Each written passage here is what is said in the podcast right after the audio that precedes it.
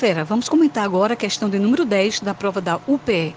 Qual o assunto dessa questão? O romance de 30, enfatizando autores como Raquel de Queiroz, Graciliano Ramos, a xilogravura de J. Borges, também fazendo referência à questão da seca, e o nosso conhecido Cândido Portinari, dos anos 30, com a série Os Retirantes.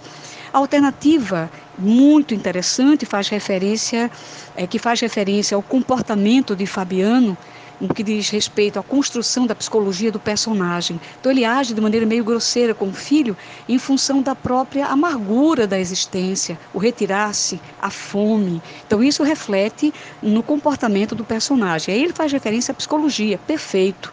Depois ele faz referência também aos romances de 30 como representativos. É, autores, Raquel de Queiroz e Graciliano Ramos, corretíssimo.